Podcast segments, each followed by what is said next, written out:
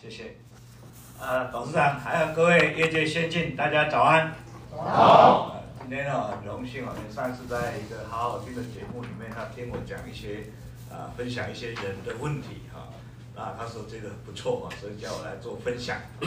啊，很高兴今天到这边来跨越来做这些分享啊。那我想先自我介绍一下哈，大概有的人大概知道我是谁，有的人可能还是不知道，所以我大概看一下档案哈。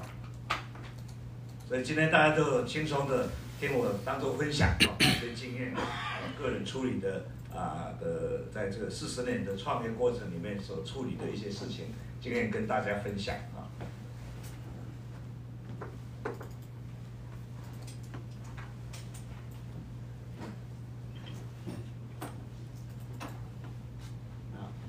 那我是。啊，从一九八零，从两个人从贸易商的角色开始做哈，啊，到了这个之后呢，又变成叫做啊代理商，就跟各位现在是一样的，就是只是我们是电子零件嘛，就跟代理商。那之后呢，到两千年的时候，啊，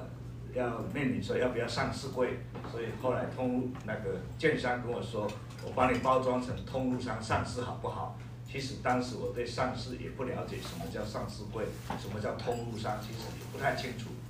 我说好啊，那你就是你就帮我包装成这个通路商上市好不好？结果我第一次送上市的时候，第一天就被打下来。他说我是买空卖空，到现在我还在买空卖空啊，已经四十年了。那后来经过跟他解释，其实我们啊有工程师，有这个啊 FAE，有很多的所有的都有，除了生产制造没有以外。其实什么都有，啊，后来才勉强。他说不然的话挂百货业怎么样？我说其实不是，我们这个真的是很重要，在海外其实非常重要啊。那过去里面其实啊，虽然讲通路商，听好像听过，但是其实不知道它到底有多重要。那么在台湾的话，我们一天要拜访三个客户不困难，要四个客户也 OK，加上早餐加上宵夜五六个客户都有可能。那那时候不觉得通路有什么价值，有什么非常重要。后来到大陆以后发觉，哇，一个啊、这个幅员辽阔，然后要去拜访一个客户，搞不好就花一天甚至两天才能够服务客人。换句话说，各地的据点如果不够多，那其实你很难服务到当地的客户。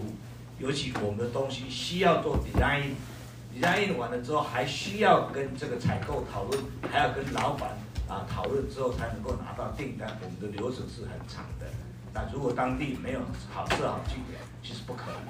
那么要设据点，假设你规模不够大，那设据点放了三个人，现在其实三个人，过几天，过一两个月以后去，搞不好剩下一个人，甚至一个都没有，因为隔壁多了一千块人民币，他就跑了啊。所以变成是，假设你规模不够大，那可能又是有问题啊。所以变成说，啊，后来就知道哦，其实。通路是非常重要。假设你东西出来以后没有通路，那很难接触到这个最终端的客人。尤其我们东西需要做 design，需要做这个啊这个这个试做，需要很多的工程啊配合啊。那这个后来才知道哦，原来通路这么重要啊。呃，这也是后来为什么演变，后来会做很多这些诟病，就是因为希望规模够大，才可能设比较多的点。因为你想要设比较多的点。假设你规模不够大，那么你可能撑不起那个开销，所以就划不来啊，所以变成是这样的过程啊。那到这个两年上市以后，那时候是大概是啊资本额大概六亿九，营业额大概六十九亿。那到了因为购并完上市以后，就知道怎么购并，怎么样去去再去做很多的这种啊整合，那时候营业的成长就比较快。到这个。二零零九就营业额就突破一千亿哈，那啊这个已经已经达到一个啊是这个算是啊亚太区的第二大的通路业的啊这个位置哈。那之后呢，到二零一零我又加入了大联大，那大联大是属于这样的一个结构，它等于下面其实有七家公司，其中有六家是上市柜的，只有一家凯蒂算是啊算是啊交换股夹在上市，其他都是上市柜。也就是有上过去是上市的，然后下市之后换成这个股票，啊，就是一只股票上市，其他通通下市下柜，啊，所以其实是有六家上市柜公司所组成的一个啊联盟啊，所以啊有很多人觉得说，哎，好像我们卖了啊，把这个公司卖给大联大，其实没有，我们是加入联盟，所以我的股票都还在，我还是继续在做，所以我只是加入联盟去打国际杯，并没有卖掉的这样的概念啊，就是这个是啊用控股的模式跟。我们传统里面就觉得好像把公司跟人家合并或者是并购，我觉得好像很不好，因为好像自己的孩子一样。但这个在欧美其实是很普遍啊，都不愿意这个观念。做生意的目的是什么？就是能够让公司 run 得更好是最重要，能够让赚更多钱。那如果像我现在退居到老二，人家还继续帮我赚钱，我又不用花很多时间可以出来外面讲课，哎，其实不是更快乐吗？为什么一定要当老大啊？所以这个其实是啊，这个观念所衍生。就如果可以啊，有一个组成一个联盟，那其实你的力量就更大，你的资源可以共用，那很多东西你就更充裕，人才更充裕，其实也是一种解决的方式。但我不知道适不适合你们的经销商的模式啊。但是我们的，其实我们这些通通是同业，完全是同业啊，而且代理的东西也是很多是。相同的哈，有些是不一样的代理，比如说我代理 TI，他也代理 TI，这里代理 NSP，他也代理 NSP，其实它是很多地方是重叠的。那其实这样的整合也是一种，过去的整合有时候都偏向于是要互补性的啊，但是事实上非同类的其实也有它整合更好的地方，反而是更好的比较。那么这里面的好处我大概随便讲一下，比如说过去假设说我们公司代理的 TI。这个公司也带有 TI，那过去我们是自己在经营，所以我的总经理回来跟我讲，哎，我现在库存很多，那我这毛利比较低，那我现在人均产值是这样，是因为景气不好，然后这个上啊供应商给我很多压力，所以我库存就这么多。过去这样讲，我也只能站在他立场同情他，跟他站在同一条战战线里面。但是经过这样以后就不会了，因为他也代理 TI，我也代理 TI。结果他的数字 KPI 都比我好看，那回来以后只好摸着鼻子自己检讨，为什么同样 TI 同样的景气同样的情况下，为什么他的库存比我好，他的毛利比我好，他的这个啊人均产值比我好，我就我的 CEO 就再也没有理由了。换句话说，我们的董事长他只要把每个月 CEO 会议的时候就把 KPI 拿出来比较。你排第一名，你排第二名，第第三，下个月再比，你是这个月你进步，你比第二，那其实就做这样的比较，就互相激励，会产生非常多的这个啊、这个这个效益啊，所以其实这个是控股的好处哈。那加入之后，其实当然你刚刚看，其实这个下面它是独立的公司，所以一样，这里还是有董事长，还是有 CEO，所以没有改变啊，所以只是这边增加了一个控股，所以控股有控股的 CEO，控股董事长。所以这样的话，其实就容易了很多。因为有时候在谈这个购并或者合并的时候谈不成，有时候都是价钱或者是其他各方面利益来讲都是很有利的。可是今天挂的是董事长，明天拿出去是副总，名片就拿不出去啊。那这个好处就是还是董事长，我还是这边的董事长，所以没有影响啊。所以这样有一个很大的好处就是，其实是。求其最大的东西，但是在这个啊，像这种面子问题的话，其实都还顾得住。你还是有两个 CEO 啊，哎，各有一个 CEO，各有一个董事长，所以没有影响啊，这也是它的另外一个好处哈。那而，继续担任这个董事长，那也担任这个大联大副董。那最近刚好交出去，因为我们的执行长上来以后，我就变成是现在挂的是永续长啊，所以可能就啊更做其他的事情啊。那同时也兼任了以前是工会理事长，那现在成立了一个啊分享这个经营智慧分享协会的理事长啊。那我就自认为我是文化志工啊，这个能够去用懂的东西去帮助别人，看起来是很快乐。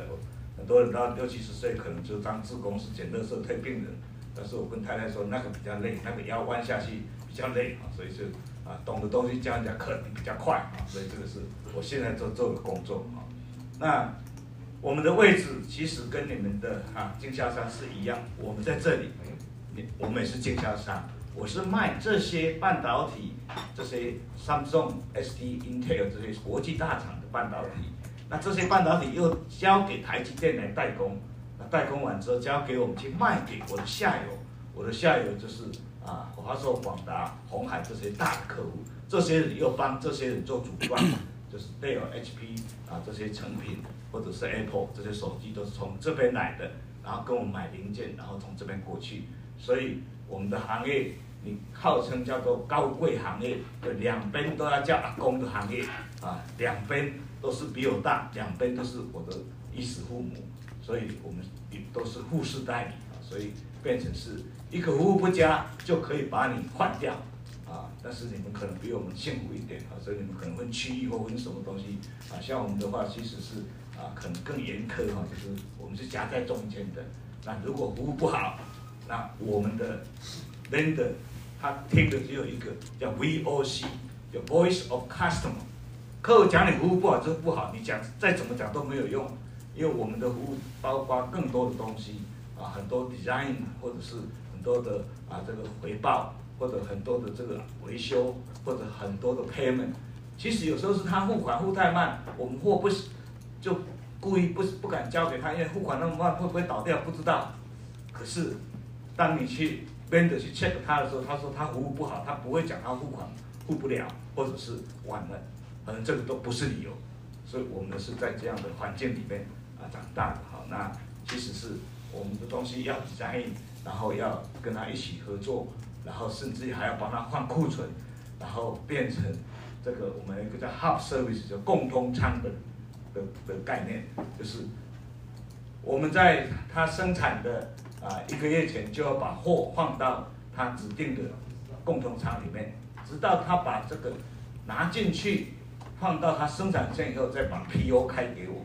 过去是先拿定金，先拿订单或者信用状才开始准备料，现在不是，他只有给我预测而已。所以我相信比你们的行业要好的很多啊！你们大概还可以拿定金，还可以拿订单，我们的几乎是没有，我们是拿到的是预测表，那预测不准还是要自己负责啊！所以这个是我们的行业其实应该是比你们还要来得严苛一点。那我们要管理的零件有几万种，那一个机种拆下来。其实里面都几百个零件，那每换一个机种，啊，你看这 iPhone 十一、iPhone 十二、iPhone 啊，每一个它的尺寸或者里面的规格都不一样，所以上一代的不一定下一代还可以用。那你们可能比较好，这一代的车子卖的比较不好的话，可以打折，可以卖给，还是还是可以卖。那我们的几乎就是不能卖，所以我们的里面有带料又有带账，这方面对你们来讲可能就比较没有这个问题。你们顶多是折价，discount 比较便宜卖掉，大概是这样而已。我们的有的时候是全部一百 percent write off，有时候一 write off 就是几百万、几千万，甚至于上亿的被倒账，有时候也是几百万，甚至上亿的都有。啊，最高曾经是被倒了十几亿哈，都是啊，都是要放账啊。所以基本上听完之后，我们今天应该可以下课了哈，因为我们的叫做辛苦行业，你们应该还算比我们幸福的很多，对不对？是不是这样？我们的就是这样的很难的一个行业哈，所以啊，我们必须要啊更精细的去管理所有的啊这些啊所有的机制，必须要管理得更好，要不然你看我们会有呆量，我们会有呆账啊，那我们这个 salesman 有上当时的话一千八百人，大概八九百个是业务员，那业务员是最难管啊，那流动性很高，然后都很聪明，然后他们都会。啊，反正你怎么规定，他就会怎么跑，啊，所以里面很多 KPI 的一些规定或什么东西都要啊比较精细一点啊，这就是我们的行业啊。那刚刚听到啊，你们破了新高，十八年的新高啊，设定的目标，那这里面我就提一下设定目标。我现在想想，那两本身心书里面有写，其中一篇叫做设定有意义的目标，是是很有意义的哈，这个呃。你有空可以买来看一看哈。刚刚他在讲这个二八也在里面哈，这这个今天就不再讲了，这些二八，但是如果有兴趣可以拿来看。那设定目标里面我写了一个题目，叫做设定有意义的目标，然后切割的越细，那可能达成率就可能越高。那其中讲的故事里面就是一个啊微热山丘的故事啊，今年他们疫情。啊，生意不好，过去都很赚钱，今年上半年不太赚钱，结果在定这个中秋月饼到底应该可以卖几盒？过去里面一年大概卖四万，结果啊这些干部就讲，大概今年疫情不好，应该是三万八或四万二了不起嘛。老板说这样不行，不然的话那些干部提了，不然六万怎么样？老板说这样还是不行，后来定了一个十二万和的这个目标。为什么定十二万？他说十二万才可以让我们今年损益两平，把上半年亏的能够赚回来，下半年至少可以安心过。所以十二万是有意义的。那定了十二万之后，他说我负责三万，那你负责五百，你一百一百一百，每个一百，结果最后达成是十五万。那么他讲了一个很有趣的故事，就是因为定了目标，每个人。有一百的，他会打电话给他同学，给他朋友，给他什么老师什么，反正能想得到的都要去想办法把它销售掉。然后他说最好玩的是有一个呃这个经理出去车子跟人家相撞，那那些条件谈完之后，突然想到后面有一盒这个这个月饼就送给他，结果那个人跟他订了一千盒。所以这里面我在讲的意义就是说，如果你如果把目标定的一个很有意义，大家去挑战，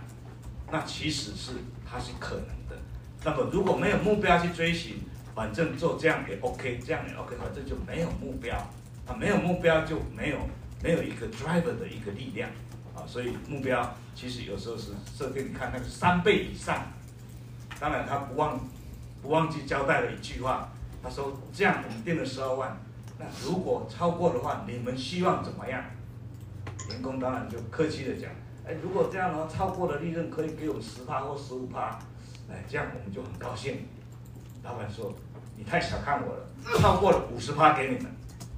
所以这是设定目标跟奖金两个结合的一个典型的案例哈。那这个是让你们了解哈。那过去里面其实一样，我们在比如在深圳。或者是在上海，那么假设那个那个地方是做一百个 mini US，你现在要它成长二十趴，就是要二十个 mini，二十个 mini 一看就觉得很大，就是那个主管就已经觉得哇，这个不可能。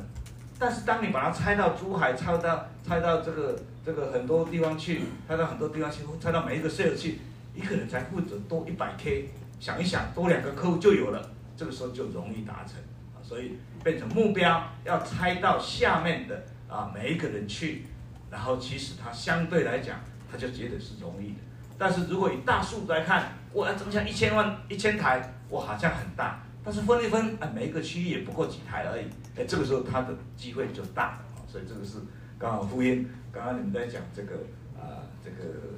目标达成，那很高兴啊设定有意义目标，那其实我就把这个啊。新书里面提的这一点跟各位做分享啊，好，那这个是前面做了一点分享哈，那今天回到啊，我们今天的主题啊，就是那个 Anderson 那天听到他说希望我来讲一下这个啊人的问题啊跟企业跟人的关系哈，那事实上从我啊过去里面就一直觉得人是很重要啊。啊，当然，事业要成功，其实非常多的因素。企业竞争力除了人之外，当然可能你要怎么组织，甚至于你可能要愿景，怎么样用愿景来让大家带着大家一起啊往前进。那除了人愿景之外，可能还要资金，还要行销，还有技术、产品、服务，还有管理，还有系统。所以其实事业要成功，其实非常多的面向啊，非常多的面向。那么其中应该人是排在最。重要的一个地方啊，就是你其他都 ready，如果没有人，其实这个都不能动啊，都不会动啊。所以人其实是很重要，所以我们认为说，人就是企业的根本。如果没有了人，那企业就停止了。所以其实人就变得是相对是非常重要。那大家都知道这个很重要，可是到底多重要？其实有时候我们都反而时间是花在事上面，不是花在人上面啊。这个是我们常常面临的一个问题。那有时候也认为说高阶、中阶、低阶，好像大概反正只要一两个都好了。那么八十分、九十分、六十分，其实也差不了太多。但是大家可以来看一下这张表，高阶主管假设是九十分，那么另外一个高阶主管可能七十分，另外一个可能六十分。表面上看起来这好像只差三十分，就他的啊资格，就他的各方面经历来讲，一个是九十分的，一个是七十分的，一个六十分的。但是当你高阶接到这个这个这个任务的时候，他要不要告诉中阶？中阶要不要再把信息传递给低阶之后才能执行？假设他只有六十分的，那他可能就是您 体会到六十分的啊这个任务，甚至于做出来的可能还一部分是错的，那回来之后相乘之后，结果就变成是这样，六十乘六十乘六十回来是零点二二。那如果是你找到一个这三个都不错，都是九十分，中间的主管是九十分，低阶是有这个出来是零点七三，所以上面看起来差不了太多，可是到最后从结果论来看，它其实差异很大。就是你如果是好的主管，那这个每一层都很好的时候，他命令容易传达，他能够 catch up，他他想要弄这个随便跟他电话交代一下，他就知道怎么做了。那如果是很很很 junior，你要跟他讲很多，他还不一定做对，那这其实就影响到你整个的工作效率。换句话说，其实每一层都非常重要啊，每一层其实都要卡得很紧，啊，每一层都要非常重要啊。那过去里面，其实我常常在到到公司大概五十人的时候，就去问那个经营两百人的公司，说经营五十个人就觉得好累。你好像两百人，好像管理的还不错，到底是什么秘诀？就他也没告诉我。等我到两百人的时候，我去问五百人，也没答案。等到一百一千人的时候，我再去问问一千五的，也没答案。直到公司两千人以后，终于想通了。其实不管你是两千人，或者是两百人，或者二十个人，你重要的都是管那二十个人。你直接每天跟他 interface，每天跟他在讨论，每天非常 close。跟你讨论事情的大概就是那二十个人，啊，那二十乘二十就会变四百，啊，这个里面观念就是变成这个，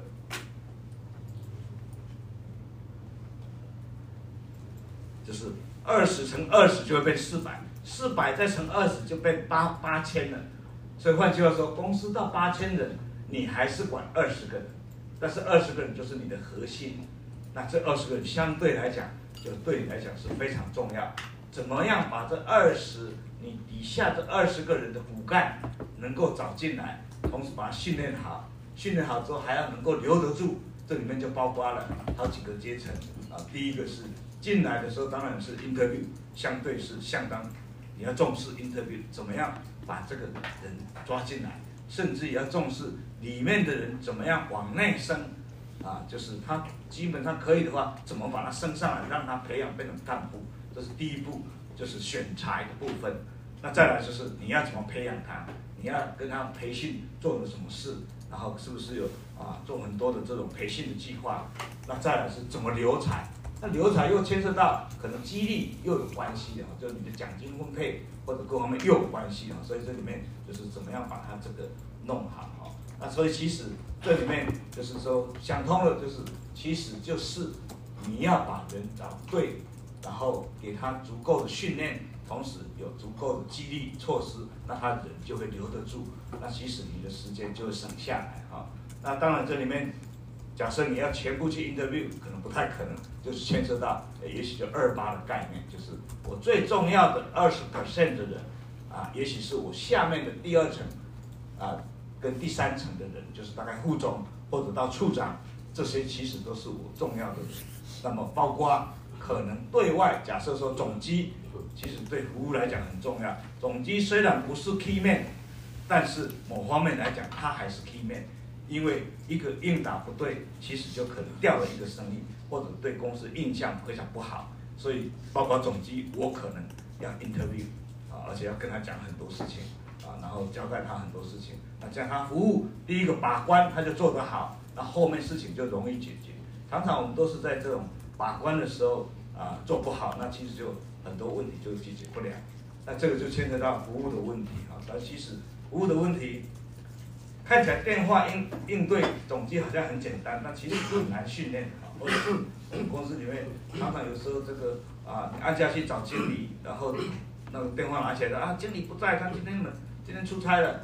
然后大概都灯都关着，当然是这样才让你接电话，为不然为什么你接电话，对不对？每一个人都常常认为他自己的的部门的服务是电话没有问题，都服务得很好，因为每天打电话回去，你直接找你的的的助理跟你的秘书，服务都态度非常好。但是往往是如果别人打就不是这样哈，所以有一个董事长他就啊很好奇的跟一个董事长讲，哎，你公司的服务不好？他说不会啊，我每次打电话回去都很好，为什么会不好？那董事长这一次你不要打给你秘书，你打我们随便抽一个，你打给那个你看看。结果电话就咚咚咚咚接了好几个，才接到一个小姐，小姐就问，请问你是谁？啊，我是董事长啊，李李董啊，李董是谁？就你的董事长啊。那董事长你认不认识我？啊，不认识我就挂断就好了，啊，因为你处罚不到我，所以你最好，所以这个就是服务，往往是你自己认为感觉良好，但其实外人是觉得是不能忍受，啊，那后来我们怎么做？我们就把这个我们的高阶主管全部集中在会议室里面，然后用 speakerphone 这个打开，反正大家都听得到你们的对答。A 打给 B，B 打给 C，C 打给 K，K 打给 A，然后看看不熟悉的声音，你们家的回答是怎么样？结果就笑成一团。回去以后就全部改变，因为说自我感觉良好，所以这个是常常在服务里面。所以为什么我讲总机很重要？因为总机会影响到很多观感。所以我刚刚讲了二十里面包括重要的，也许是你的发言人，也许是你的总机，也许是某一个啊很重要都算 key man。虽然他职位不见得是最高，但也是算 key man。所以二八里面包括重要职位啊，会影响到你公司的啊，都叫二八啊。这就是啊，假设你知道这样的话，那就是说其实你把这个二十个管对了，那么其实就相对来讲，可能你的骨干就已经啊已经 OK 了。所以大家可以看到，像郭台铭那么多公司，他都有办法去选总统。那你看他他为什么能够轻松？就因为他骨干可能就弄好了，那么不同点是，这二十个人可能是经理或者副总，或者是分公司的啊这个总经理或董事长，或者子集团的董事长，或者是次集团董事长，不不同点是那个抬头而已，但是一样就是二十个，是他最亲密指挥得到的，大概就二十个啊，所以各位也不用担心这个啊未来公司长大以后啊会会更复杂。其实越大的公司可能越轻松，是因为他已经有骨干；越小的是好听讲公斤，所以路跳，啊，所以这个大家要了解这样，那就是你把人找对了，把事情交给他，他自己会 run，所以你自己就不会那么累啊。所以这个是呃，懂了这个道理，其实就好了，相对容易啊。那其实我会去改变这个，其实是从三星的啊故事来的啊，因为三星是很大的一个公司，我们代理它的啊。的的产品，那么当时都已经是一二十万的的员工，那么他在这个干部要升成 director 的时候，那个董事长他说我要亲自 interview，不但亲自 interview，他旁边还要做一个星象家看面相，看你这个大概也这个看起来这个啊会不会有小三，或者会会不会这个脾气会不会不好，或者是啊你的动作到底怎么样，都影响到。啊，那其实是他说我自己要看，到五十岁以后，他说我不用，我现在自己看就可以了，因为看多了以后就知道怎么判断啊。所以如果重新选太太，应该会选得更好，但是没机会了哈。这个这个其实看多了，其实你可以看。其实我好几次跟这个我们的人资打赌，我说这个人来大概待多久，他说你怎么看？我说我看他走走路出去的样子，我就大概知道，海海来的，让他不清醒啊嘞。啊，或者是有时候走路肩膀会晃，或什么东西，就是他很老大或者三角筋。其实很多从他的啊走路，从他的谈谈谈，或者谈他眼睛敢不敢面对你，其实这些都是看得出来一些迹象。有的他就是眼睛不敢看着你，那大概就是常常会作弊的人啊，就是不敢面对你。所以其实这里面可以看得出很多的啊不一样啊。那。从那里面我体会到，就是三星那么大，他对人都那么重视，那我们只有两百人又算什么？当时两百人公司已经有人资、有人资主管，那么也有这个业务部，也有经理，也有护理，也有副总。那么照正常来讲，应该是人资筛选完以后，人资经理弄完以后，再给我们的护理，护理完经理，经理完送执行长之后，再送到董事长来。照照以前的那大概是这样。后来我听了这个故事以后，就改变。我的 interview 就是改变，就人这么重要，那么我应该把时间花在人的上面。所以很多时候我是让自己 interview，大概人资过了第一关之后，反而第二关是由我来把关了。基本条件差不多了，那么就丢给我重要的这些职位二八的这个啊二十属于二十的这些人，我自己就变成亲自 interview。那这样有什么好处啊？那这样的 interview 有什么好处？这样的 interview 其实第一个啊，至少你让这个 interview 的人倍感尊重，这是一定啊，就是总经理亲自 interview，所以他当然倍感尊重。第二个呢，你在看的是本质，而不是看的是直接经验。过去里面啊，我们当然是很多。假设我们叫我们的经理去 interview，假设我要找一个卖卖手机的的业务员，或者卖电视机的零件的业务员，他当然最希望是原来就负责这一个啊这个啊手机的或者是电视机的零件的这个业务员来直接就可以用，甚至于直接就把客户带过来，那不是最好嘛？因为他熟悉那边的采购跟跟 R&D 是最好。那这个就是看直接经验，就是底下人他看直接经验，但是有的我们看的是基本上是他的本质，因为假设我要找业务员，我要的是什么？我要的他会沟通，有思考能力，然后能够很热忱，然后很有很有这个分析能力，然后愿意跟人接触，其实就足够了。啊，过去里面我们常常找的是啊，就是他是本科系，但是他现在搞不好是做。保险或者做其他的事务机器的，他敢拿着皮箱到处去敲门，不认识都敢进去的，那就是我们要的。自己专业的问题，反正来了以后两个礼拜、三个礼拜，每天都在搞同样的东西，搞不好一个月他通通懂得啦。所以本业的问题反而不是最重要。但是如果下面的来来 interview，有时候他就是看完全看直接的，如果不是直接，他就不要用。甚至有时候来 interview 的时候，他说：“哎，来的时候我就可以把那个客户直接订单可以转过来给你，这样好不好？”这种人我就不敢用，因为他会把我转过，他转过来以后也会把我转出去，所以这个就是本质啊。所以我们在看的，什么叫本质？什么就是就是你要的是他这个职位里面所需要具备的特性，包括了软性能力跟硬性能力。那硬性能力其实比较容易培养。软性能力就反而比较难，就他的个性，啊，他的这个脾气，或者他的这个整个的热忱，那他是不是啊啊这个很容易跟人家相处，能不能跟文化能不能契合？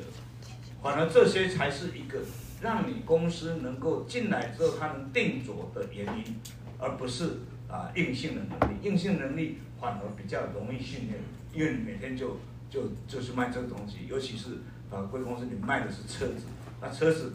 其实很多性能怎么样？其实大概了解一下，也应该也不难，所以那个就变成不是最重要的。换句话说，你要找的就是一个很积极的，然后能够有热忱，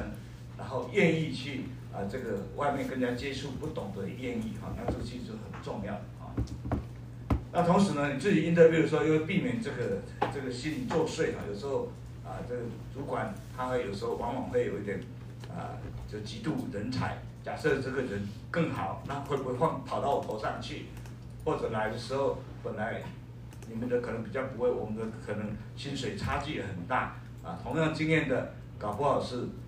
这个经理他领了五万块，结果来 interview 的时候要六万，他觉得这个人经验比我少，为什么他领六万？那我们公司福利实在很差呢。他还没开始用那个人，就心里就起了负面的作用了。那、其实他没有想到，公司还有很多这个啊奖金，还有很多的这个股票，还有很多东西，综合起来其实不会比他差。况且那个六万到底真的假的，也没有看到那个那个手头单，其实你也不好意思要，所以就马上心里就产生了负面的啊，所以其实反而是啊受到了影响啊。那这里面其实当你在在 interview 的时候，假设你自己介入的时候，其实你在谈很多是在文化的契合，就是。这个人进来到底跟你的行业、跟你的公司的文化能不能契合？他是不是认同你公司的很多的理念？其实，在 interview 过程里面也在谈很多这样的事情啊。那另外一个好处呢，就是如果你通常来讲，我们进来之后会有一个过渡期，然后之后再正式录用。那正式录用以后开始，假设你当时谈的时候觉得很不错，但是到年底考核的时候觉得他是不好，那这个时候你就相对会去怀疑，到底是这个人真的不好，还是他放错了地方，还是放对的地方，但是 assign 的职务是错的，大材小用或小材大用，有的主管他可能这个来了以后，他给他很小的位置，那有的主管是给他太宽的位置，其实都不对嘛，像你停车也一样啊，假设你是啊技术不是很好的。那么停车场一片空的，你停进去绝对停不止，啊，一定歪歪的。但是两边如果都卡车子，卡卡的车子停进去都很漂亮，啊，这是一样的，就是他有时候摸不着方向。你什么都可以做，什么什么客户你都可以接触，不给他任何方向，他有时候也摸不着。所以有时候你 interview 的时候觉得不错，但放下去不对，不一定是这个人的问题，有时候是他的主管的问题，有的时候是他的 assignment 的问题。啊，就是你给他的工作的性质，或者没有规划好，或者没有带他，没有这个 mentor，其实这个都会一再再的影响到他的 performance。这个时候，你如果说当时你 interview 觉得这个人不错，那你就适当的怀疑，那是不是可能要调整这个组织，或把这个人放到另外一个地方去做别的工作，或者是啊交换一下别的主管，是不是能够再重新用，你就不会浪费掉这样的一个人才，因为你已经。跟他 interview，你已经觉得是不错啊。那 interview 其实是啊要花很多时间，但其实我是是划得来的，因为啊很多人这个业务员进来以后，主管进来以后，都好奇的问我，哎，interview 的时候你跟我谈了三次，一次都三个钟头，总共九个钟头，分了两三个礼拜这样谈，进来以后半年你为什么一句话都没有跟我讲？啊，进来以后已经跑到组织去，就组织人去处理就好了。啊，我已经了解你了，我大概讲都已经知道，所以其实是你花在前面，后面省很多事，这个是啊，我我在做在做的事情啊。那甚至于呢，就是当你这个你是在最上面的时候，其实你有时候会啊，可以这个有比较多的这个权权限在你手上。比如说来的时候，他这个我觉得很不错，可是跟我们内部的薪水就是差了一万块。因为你要六万啊，可是我们里面最高的等级就是差五万，我认为大概五万比较合，就差一万，啊，一年就差十二万，这个时候就就谈不拢，那谈不拢，如果你是你是老板，你就有很多其他的方法，好了，那这个谈不拢，这十二万，如果你单买三个月，十二万我一次给你，这个叫离职金，那明年我们再整个再来调薪，工资整个来调薪，不会为你一个人去调薪，调了一个我其他人通通要调，很麻烦。我干脆就给你离职金，这样可以吗？那当然你要赌说，万一十二万给他，他如果待待三个月就走了，那这个东西要怎么约束？这你可以去另外约定。啊，那其实就你有手上有更多的筹码，可以去做不同的应用。啊我可以给离职金，甚至于我可以答应你。对，以前我们我们股票上市时候可能哎股票的时候可以年底的时候可以多一张，啊或者怎么样，其实就可以解决很多这些问题。那过去里面。其实对这样的破坏制度这样的事情，其实我觉得这样好像老板都在破坏制度，好像不太对。后来这个我看了那个何伟鹏的抉择，他也写的跟我一样，他就是老板其实有时候就是要例外管理啊。那我听了那个曾仕强啊，他在讲的水的管理，交通大学那在讲水的管理，他说老板就是永远就是制度的创造者啊，制度是留给过去的人用的。不是留给老板用的啊。换句话说，很多规定不合时宜，但是下面的绝对不敢超越。只有那个问题存在很久了，只有你可以把它改掉。啊，也许那个本来就是，假设你 interview 三四个，哎，都觉得真的好像差一万块，我们公司的真的差一万，这个时候你就会直接去想，那我们公司的福利制度是不是要重新调整？啊，这个时候就很多好处，因为你已经有 reference 的 point。已经知道哦，好像不是假的。他讲了六万，他讲了六万，哎，他也六万，哎，好像我们公司的业，我们平均比人家差。这个时候你是底层，必须要去调整。哦，这就是你自己 interview 就有很多的好处啊。你可以有其他的额外的，甚至于就是说，你本来想要找两个人，结果来了三个、四个都不错。但如果是人资或者下面去 interview，他绝对不敢差额录用一个或两个。那如果是你，你是老板，你就讲，哎，明年我哪个地方设分公司？现在如果进来的时候就先训练，那我再把原来的人拔过去，那个分公司当主管，那个空间就有人补了。这时候你就灵活应用的机会，啊，就是变成不是一个萝卜一个坑。我现在只要找两个人，两个人来就好了。现在突然来了三个四个，真的很不错。这时候你开始会启动你的预备的动作。哎，如果这样，那这样新人这两个不错，就可以顶我里面原来哪一个。明年我设一个什么新的啊服务部门或者一个新的分公司，他就可以派过去当主管。这个时候在你脑海里面就会盘算出。不一样的啊，这个这个想法啊，这个是你自己弄，其实有很多的好处，对你来讲会有相当相当多的这样的优点啊。那如果是底下 interview，其实就啊没有这样的优优势哈。那这里面当然事情来看的话，就是大事小事。因为人其实是最难搞的哈，所以是尤其是我们是业务单位哈，所以我们是啊跟全部一半以上都是业务的人员，所以都是很聪明很难搞的，所以人其实非常难搞。那么到底什么是大事，什么是小事？在我来分，只只要跟人的 kimoji 相关都是大事啊。那么跟人相关的事情有很多，interview 只是第一关，进来之后你要常常跟他聊天，跟他心谈。那什么叫心谈？就是无所不谈，不要谈业绩，不要逼我吃货，不要逼我逼我这个业绩，要问我这个业绩达成怎么样，就是无所不谈，关心他的家庭，关心他的什么很多事情，那其实就叫做心谈。那组织调整也是，升迁也是，那薪资调整的时候也是，那培育人才、训练接班，甚至于连这个婚丧礼庆、座位安排，这个都跟人相关。大家啊，可能觉得说婚丧礼庆好像没什么。像过去我就 interview 了一个经理，我说：“哎，你在那个我们的竞争者那边也不错啊，职位也不错，薪水也不错，那你为什么要来我们友善？”他就说：“你不知道，去年我妈妈过世的时候啊，我在高雄，结果我们公司里面的高级主管一个都没有来，我现在气死了。以后我如果来你们公司，我把那些客户通通抢过来。”你看这个啊，心里面的感受是这样。你你你可能不会讲，他跟提辞呈绝对不会跟你讲，因为你。上次婚丧礼庆的时候，啊，高级主管没有，他不会讲这个，但是他心里面其实底层就是这个，啊，为什么？因为很没面子。当时的时候，他哥哥、他姐姐，人家的主管都有来，他没有来，啊，就你不会想同心啊呢，那就就影响到很多这样的事情。所以不要看那个事情好像很小，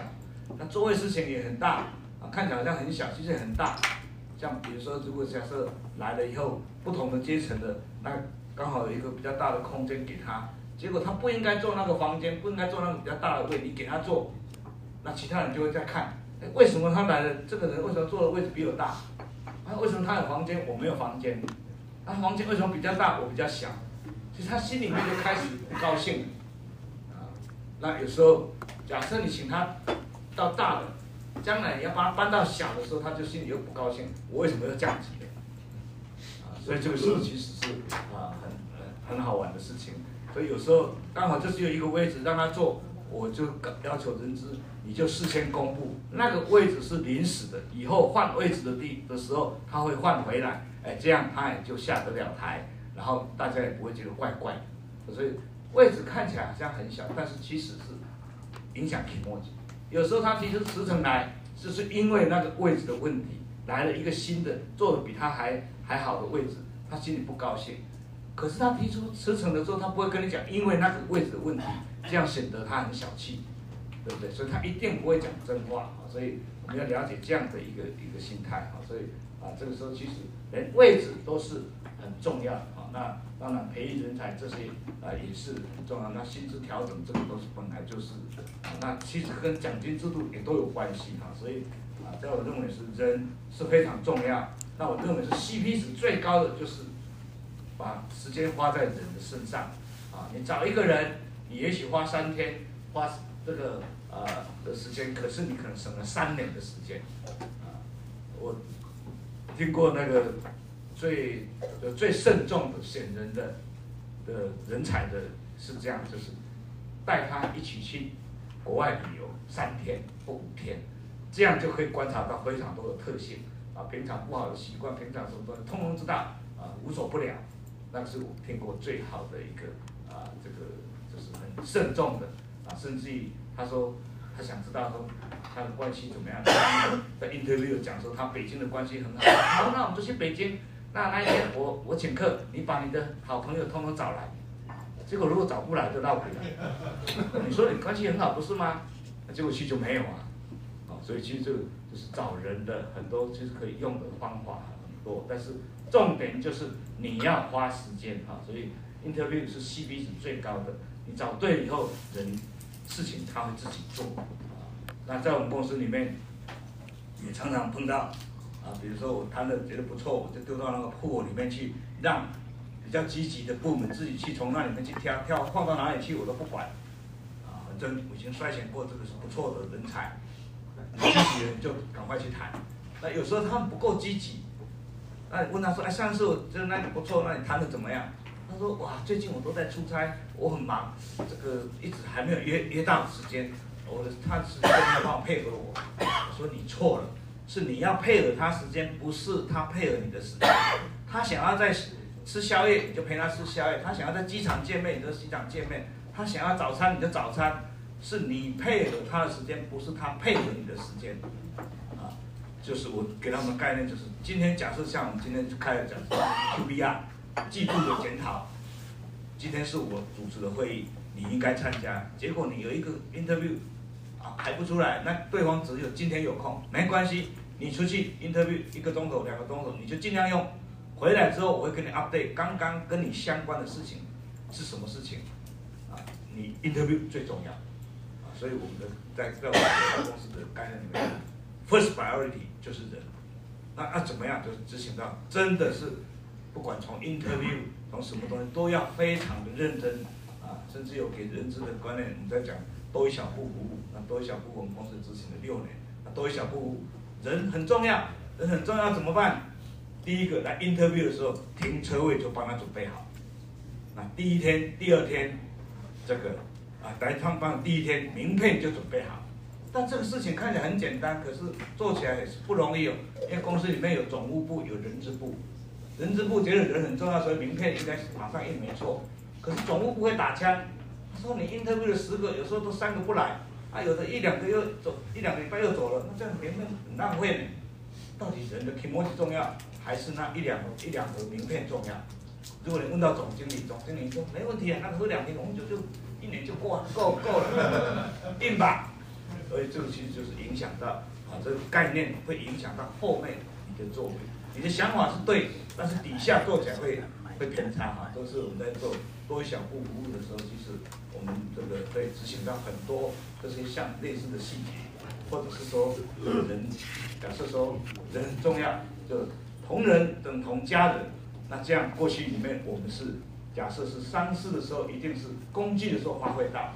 那既然是等同家人，那应该是更进一步的多一小步，灵堂设花就大，啊，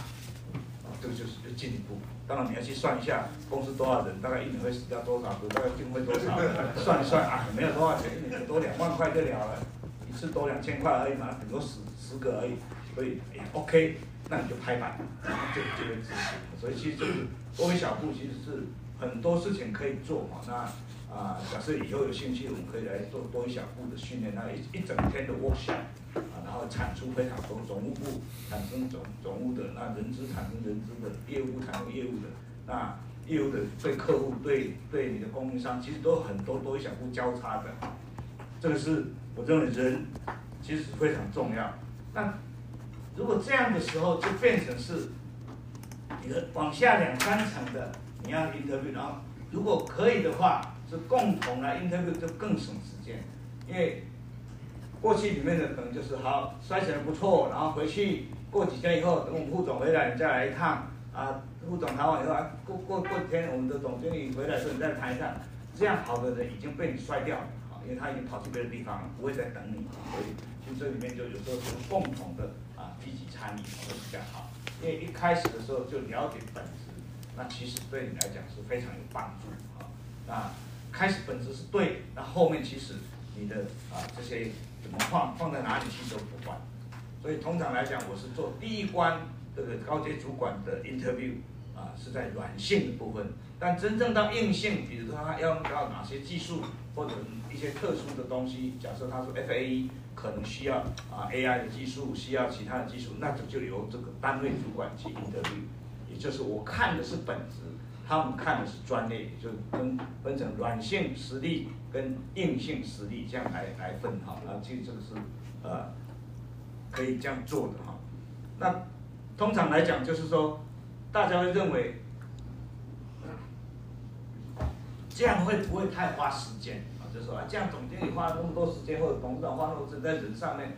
啊，如果是下面这样 interview 完了再给你，不是比较省吗？但我认为那样是，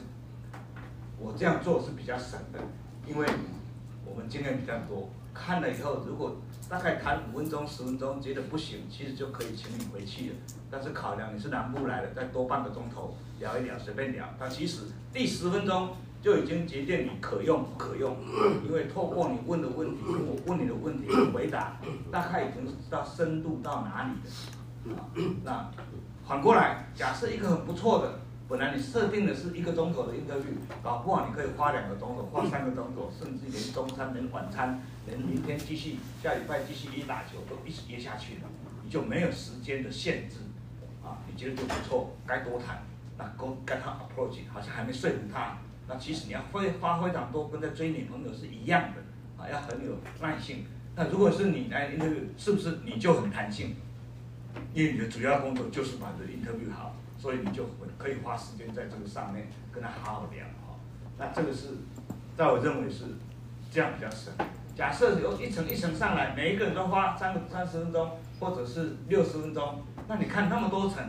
从副理到经理，经理到到到到副总，副总到总经理，然后人资又谈建成五六个，那五六个人要花六个小时，跟我一个人花可能搞不好半个小时，一个小时我就搞定了，所以是不会比较花时间，那这样子其实是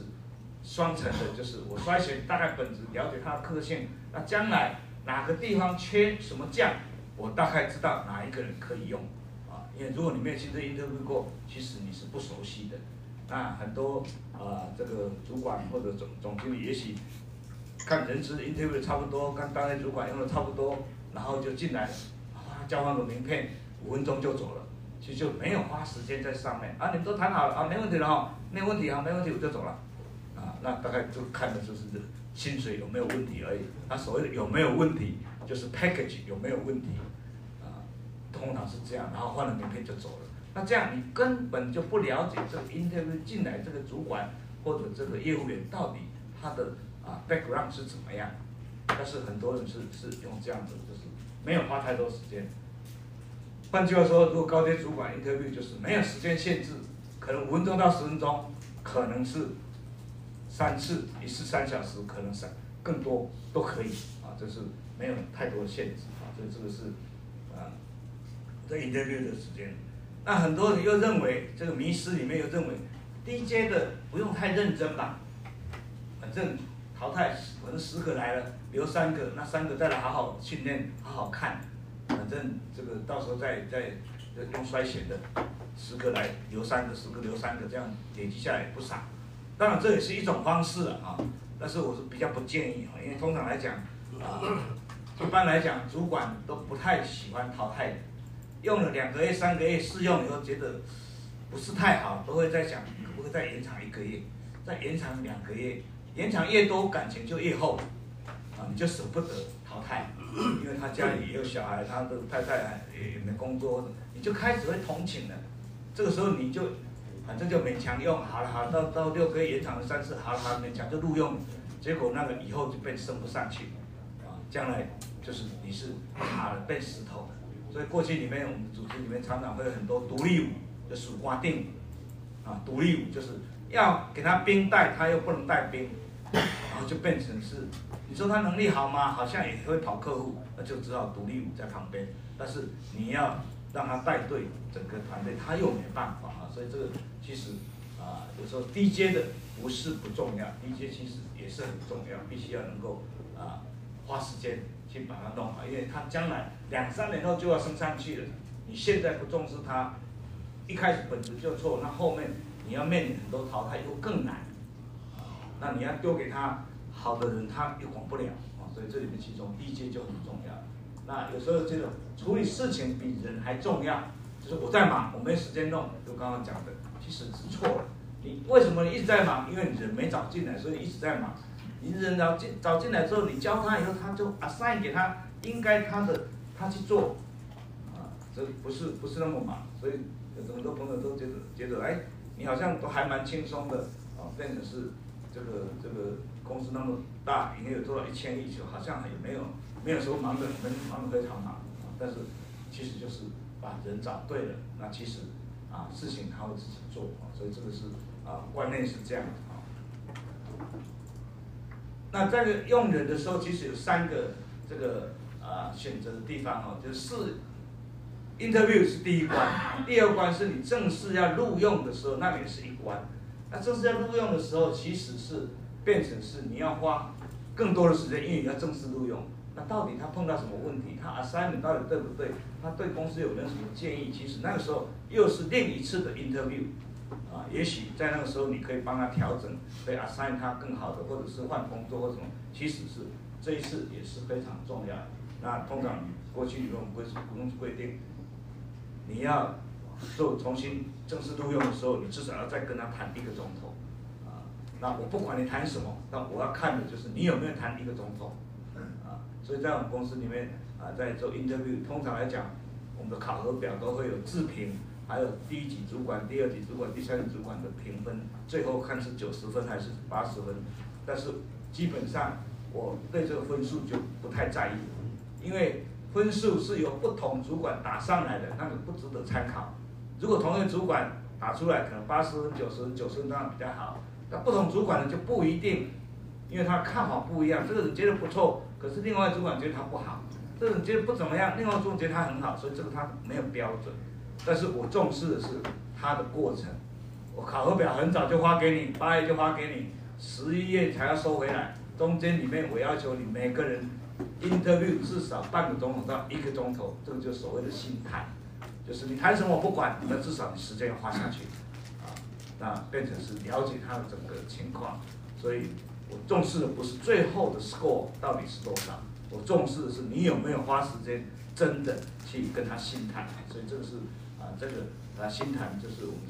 啊，在卡内基里面叫心谈啊，所以啊，我们是很例行是希望他的确能够做这样的事情啊啊。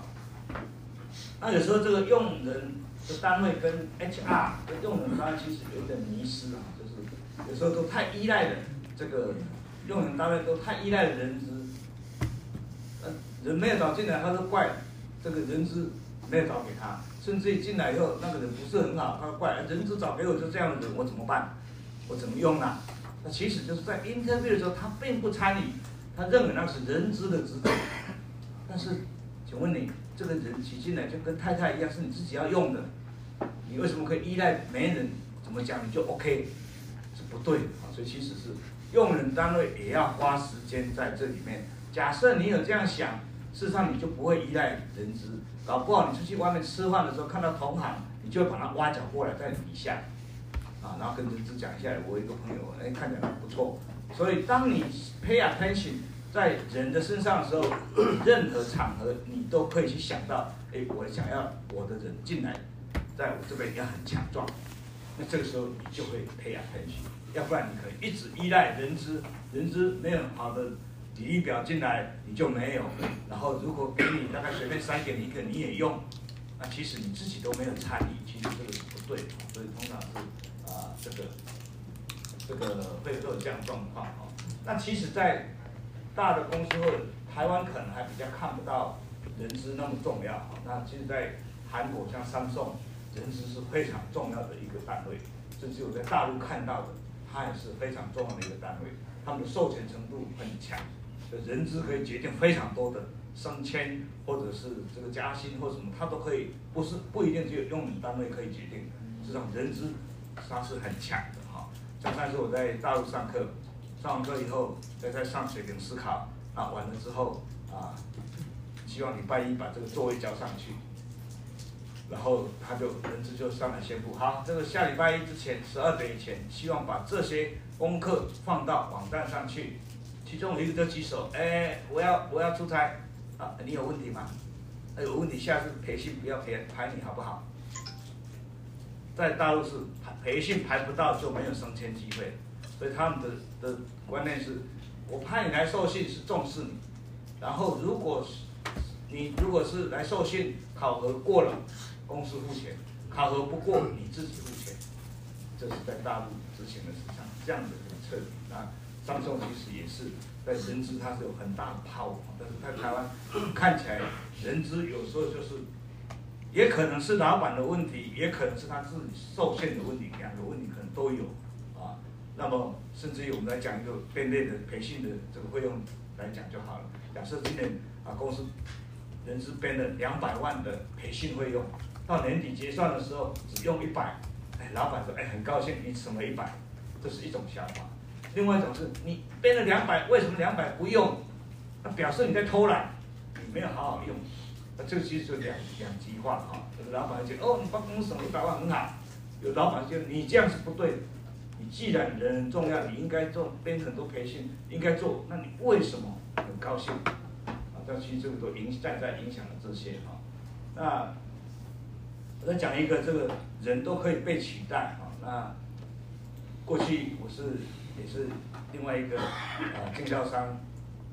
这是叫摩托罗拉的的代理商叫新强。我跟我的创办人都是从那边出来，结果我们两个离开以后，因为以前我们是那个公司的主将，离开以后就很好奇，上课以后就好奇一下，我们这两个主将离开以后，那公司业绩应该会很不好吧？就好奇的打电话回去，哎，现在公司业绩怎么样？对方跟我回答还好，我心里有点受伤。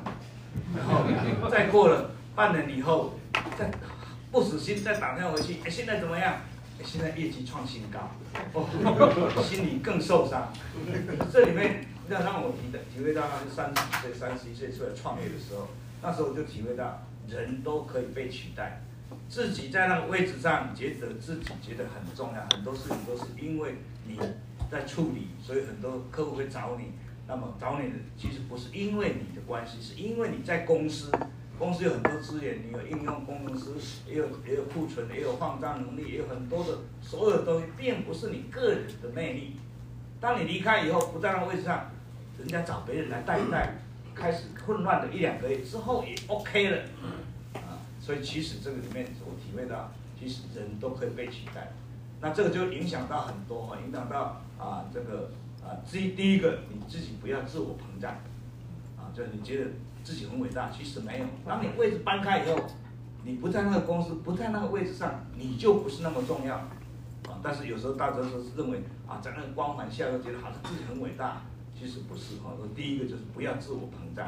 第二个是当你的组织里面有出现断层，或出现有一个跟你很不错的主管离开，或者你的合作的伙伴 partner 离开，你也不要过度 upset。啊，反正换一个人不见得会比较差。经过三两个月啊，或者是一两年的培养，又搞不好比原来的更好，甚至有时候老将其实他的观念很固执，他离开以后刚好是补一个新的，搞不好新的作风，这个都是可能。但我们不不是鼓励说老将就要离开了哈，我们公司里面老将很多啊，但是说你要呃这个观念就是，其实有时候人才适当的流动没有什么坏处，啊，那人都可以被取代，那这个就影响到。啊，我们在诟病的时候，啊，因为 Anderson 问了一个问题，就是诟病的时候人才流失怎么办啊？那这个其实一样，就是因为你有这个概念以后，你就知道，其实你诟病的时候是诟病它的很多的基础，并不是那些所有的人，对不对？那些人即使离开了三分之一，对整个影响不太大。就从这个概念里面，那这样的话，你就比较勇敢的去去诟病，诟病大部分人会离开，但是像我们处理的很谨慎啊，这个其实啊很照顾他们，其实就变成是反而没有离开过，但是大部分都说担心他会离开，但如果你知道这个概念，其实人是可以取代的，那其实就没有那么严重，你就会比较大胆的敢去做很多的啊这些诟病，所以这个是我不知道你问的其中一个问题哈，就是。人的这个问题哈，其实是可以被取代的啊。那再来一个观念呢，就是我们谈到人到底当你有一个位缺位置缺缺的时候，通常来讲都会去想，能不能挖角？看到外面好像不错的，想把它挖角过来。其实里面你有一些六七成功力的人，只是他过去没有做过这个职位，没有在这个职缺上面，所以你认为他可能不行。但是看外面的那个直接经验进来好像可以，那都是换了一个问题啊，就是因为你雾里看花都觉得很漂亮，你看到那个外面小姐很漂亮，娶回去以后不化妆都差不多，不是因为你看到她的缺点，但是外面你看到她是化妆化美美的，所以你看不到缺点。那其实里面如果有六七成功力，你就让他上去。过去只是因为他没有。担任那个职位，所以那个直接经验是没有，但是他至少在你公司已经那么多年，你已经看到他的这个这个态度，他工作的方法，他的思维逻辑，他的跟人相处的，你都已经知道了。结果你反而不敢让他上去，是因为他直接经验不够，那这个是错的。所以通常来讲，我们都是只要六七成的，然后如果有有机会就把他拔走过去，啊，给他时间一两年，他搞不好他就历练成。他重要的干部，所以啊、我们能够这样好几代的这样一直一直一直换，其实我们的 CEO 专业经理已经换到第三代，我交给下一代，下一代以后又交给现在的下一代，啊，每一代看起来都是好像可能更好，啊，就是啊，就这个观念就是变成是说，通常来讲，你看他好像还是小毛头，但是有时候你看他是小毛头，他出去外面就变副总，那也乱得很好，这道理就是在这里。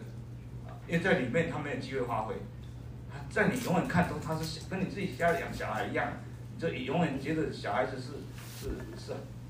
还没长大，都觉得啊不敢赋予他很多责任。那其实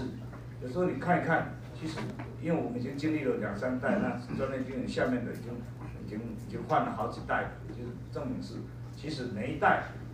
当然你现在看他都还很年轻，四十几岁，你看到这个好像经验不够，但真正去做。不会比较差，啊，这是我们已经已经到了第三代，所以这不是啊？感觉上就是啊，就是我印证了我当时三十一岁的时候所体会到，人都可以被取代啊，啊，只要你给他机会，其实他会有更好的表现。那有时候越老的，有时候他变成是已经安逸生活在那边，他反而动力比较小，啊，这个是啊提到一些哈。那其实我们在讲人资，那人资其实可以做更多了啊。但是我们的人资，台湾的人资通常就是，啊，不知道是自己设限的问题，还是老板给他赋予他的责任。我想这个是互相的哈。就人资如果积极的，你可以跟老板争取哪些东西由你来决定。但是你不讲，老板也不知道应该授权给你。所以其实我认为它是双方面的啊。你如果愿意赋予他很多的这个权权力范围，他其实他可以做得更好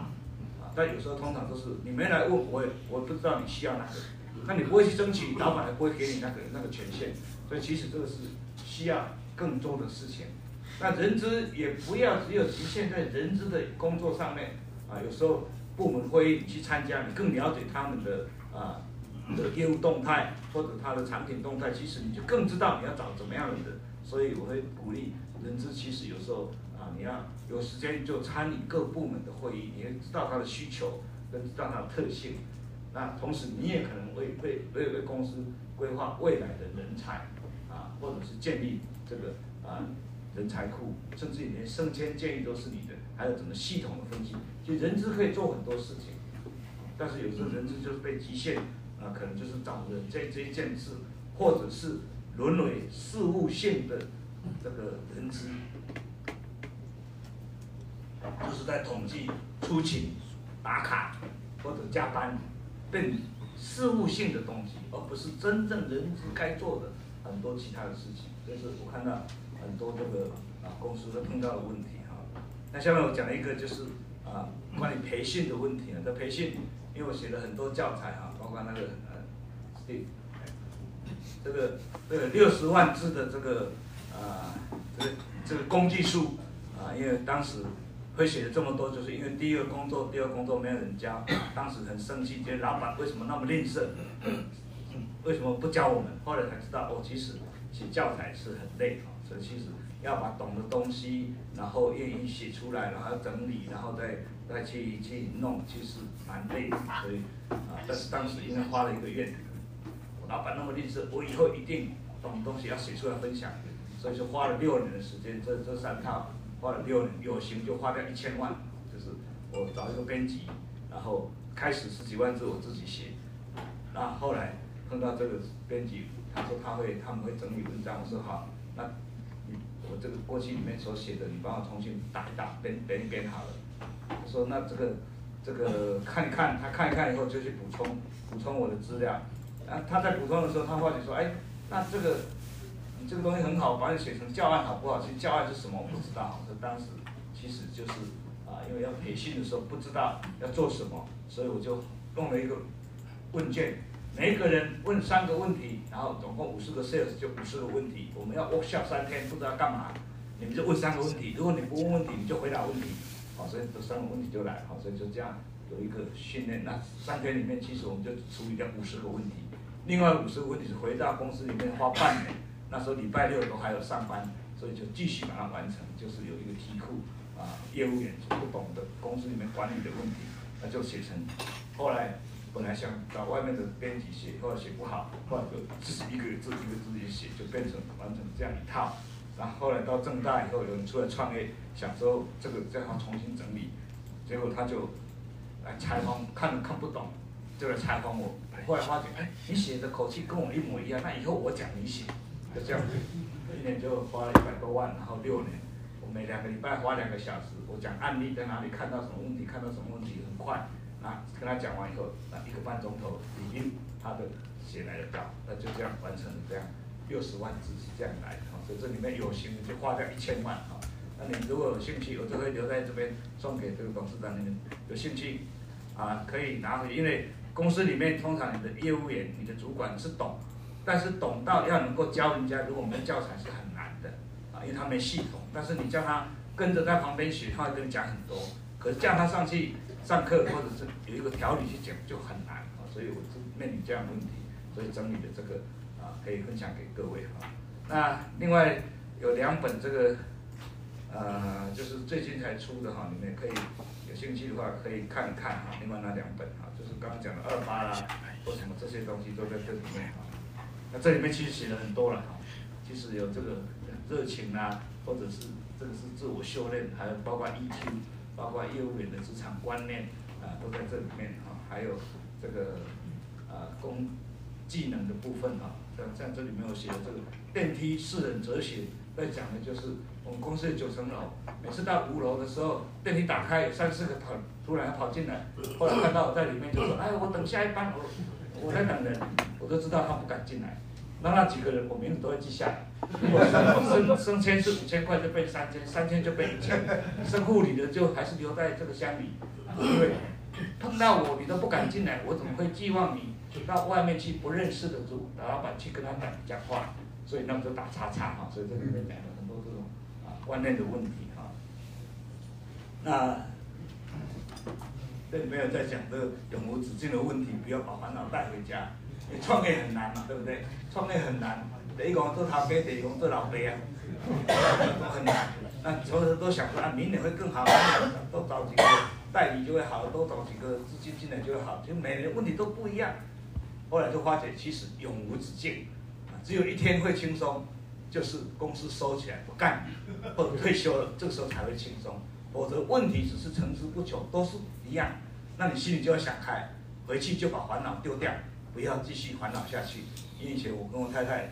她负责财务，我负责业务，回去以后就互相在诉苦，诉苦以后两个都睡不着，她也不能解决我业务问题，我也不能解决她财务问题。后来就规定，以后要讲事情就到车库之前。或者明天上车之后，